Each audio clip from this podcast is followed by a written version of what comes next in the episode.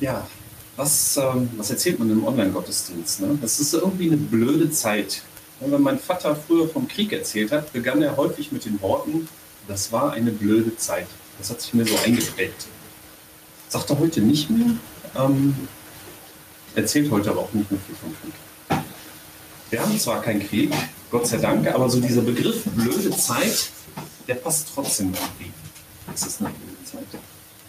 Und ich habe so ein bisschen nachgedacht, was fällt mir hier zu, ja, zu diesem ganzen Corona-Zeugs ein. Und mir fiel eine Bibelstelle ein, die, die passt nur so, so gegenteilig.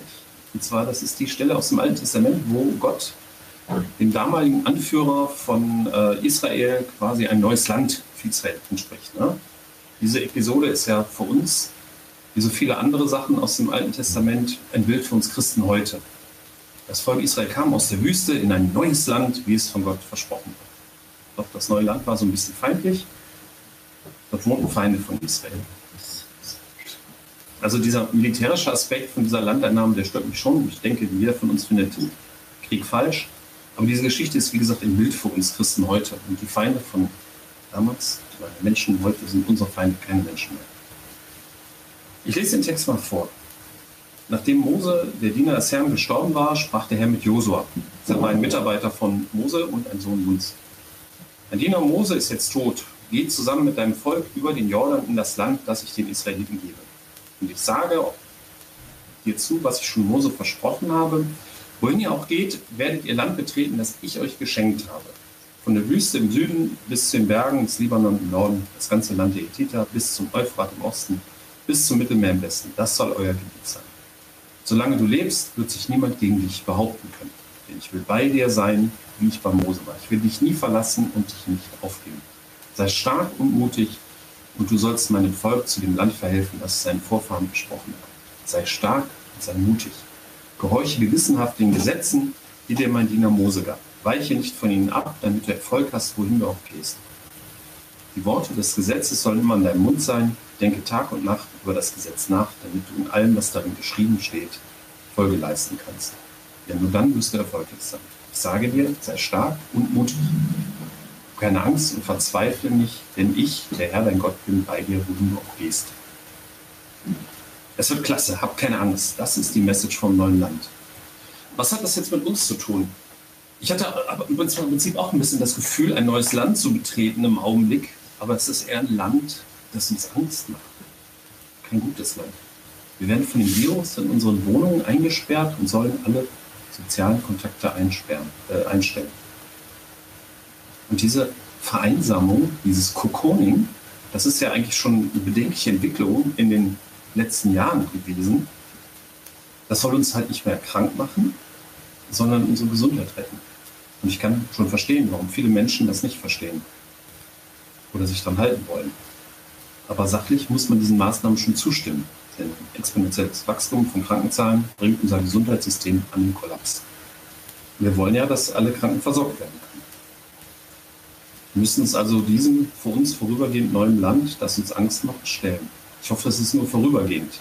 Aber wie lange das dauert, weiß niemand. Die Israeliten hatten damals auch immer mal wieder eine schwierige Situation. Es gab Situationen, da kamen sie einfach nicht weiter. Dann der Feind dann doch gewonnen. Haben sie Übungs gemacht, da waren Umstände, die Probleme machten. Und wenn ich diesen Text in unsere heutige Zeit, in die jetzige Zeit übertrage, dann sagt Gott uns hierzu, dass er immer bei uns sein will. Er wird uns nicht verlassen und nicht aufgeben. Und niemand soll sich gegen uns behaupten können. Dieser Virus kann natürlich auch Christen krank machen. Und die gehen hoffentlich auch zum Arzt. Es gab in Südkorea gab es eine Gemeinde, die hat dann fröhlich die Bazillenschleuder gespielt, weil sie glaubte, nicht krank werden zu können. Das ist natürlich sehr leichtfertig und unverantwortlich. Natürlich werden auch Christen krank. Aber Gott sagt hierzu, dass er immer bei uns sein will. Sei stark und sei mutig. Ja, und halte dich an die Gesetze, die Gott gegeben hat. Ne? Für Josua damals waren das die zehn Gebote und noch ein bisschen mehr. Für uns ist es die gesamte Bibel mit allen Zusagen und Hilfen und samt der guten Nachricht, dass Gott in Jesus zu uns gekommen ist. Und sich an der Bibel festzuhalten, gerade in so einer Situation, ist jetzt sicherlich nicht verkehrt. Der letzte Satz des Abschnitts Der soll ja, von, von der soll ja Mut machen. Ich sage dir, sei stark und mutig und keine Angst und verzweifle nicht. Denn ich, der Herr, dein Gott, bin bei dir, wohin du auch gehst. Der Virus kann uns zwar psychisch, äh, psychisch, ne, psychisch hoffentlich nicht, physisch, äh, physisch krank machen, aber unsere Beziehung zu Jesus nicht zerstören. Das ist natürlich immer ein Problem, Leid und Probleme umzugehen. Aber ich bin sicher, es wartet trotzdem Gutes auf die, die mit Gott unterwegs sind. Auch wenn der Weg in das gute neue Land zurzeit so ein bisschen versperrt wirkt. Gott ist bei uns, wohin und wodurch wir auch gehen.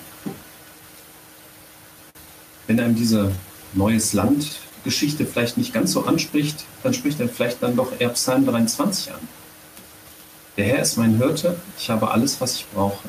Er lässt mich in grünen Tälern ausruhen, er führt mich zum frischen Wasser, er gibt mir Kraft, er zeigt mir den richtigen Weg um seines Namens willen. Auch wenn ich durch das dunkle Tal des Todes gehe, fürchte ich mich nicht, denn du bist an meiner Seite. Dein Stecken und Stab schützen und trösten mich. Du deckst mir einen Tisch vor den Augen meiner Feinde. Nimmst mich als Gast auf und salbst mein Haupt mit Öl. Du überschüttest mich mit Segen.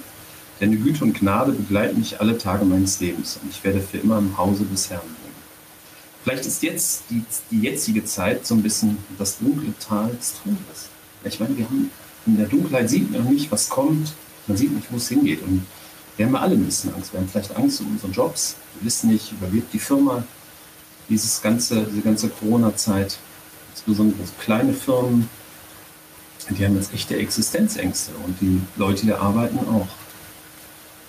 Aber dieser Stecken und Stab aus dem Psalm ist halt ein Bild dafür, aus der Perspektive des Schafs, dass der Schäfer, nämlich Jesus Christus, der gute Hirte, dass er da ist. Dass er ja, dass er bei uns ist, dass er uns durch diese Zeit hindurchführt.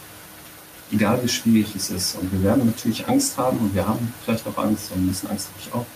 Ich habe jetzt das Glück, bei einer Firma zu arbeiten, die wahrscheinlich von Corona nicht so betroffen ist, aber da kann einem keiner genau sagen, wie das weitergeht. Und wir wissen aber, dass Jesus da ist und ja, sein Steckenstab trösten uns. Und nochmal beides zusammenbringt, durch das dunkle Tal des Todes werden wir trotzdem in dem guten Land ankommen. Und darauf können wir uns verlassen. So kommen wir auch durch diese etwas blöde Zeit jetzt. Amen.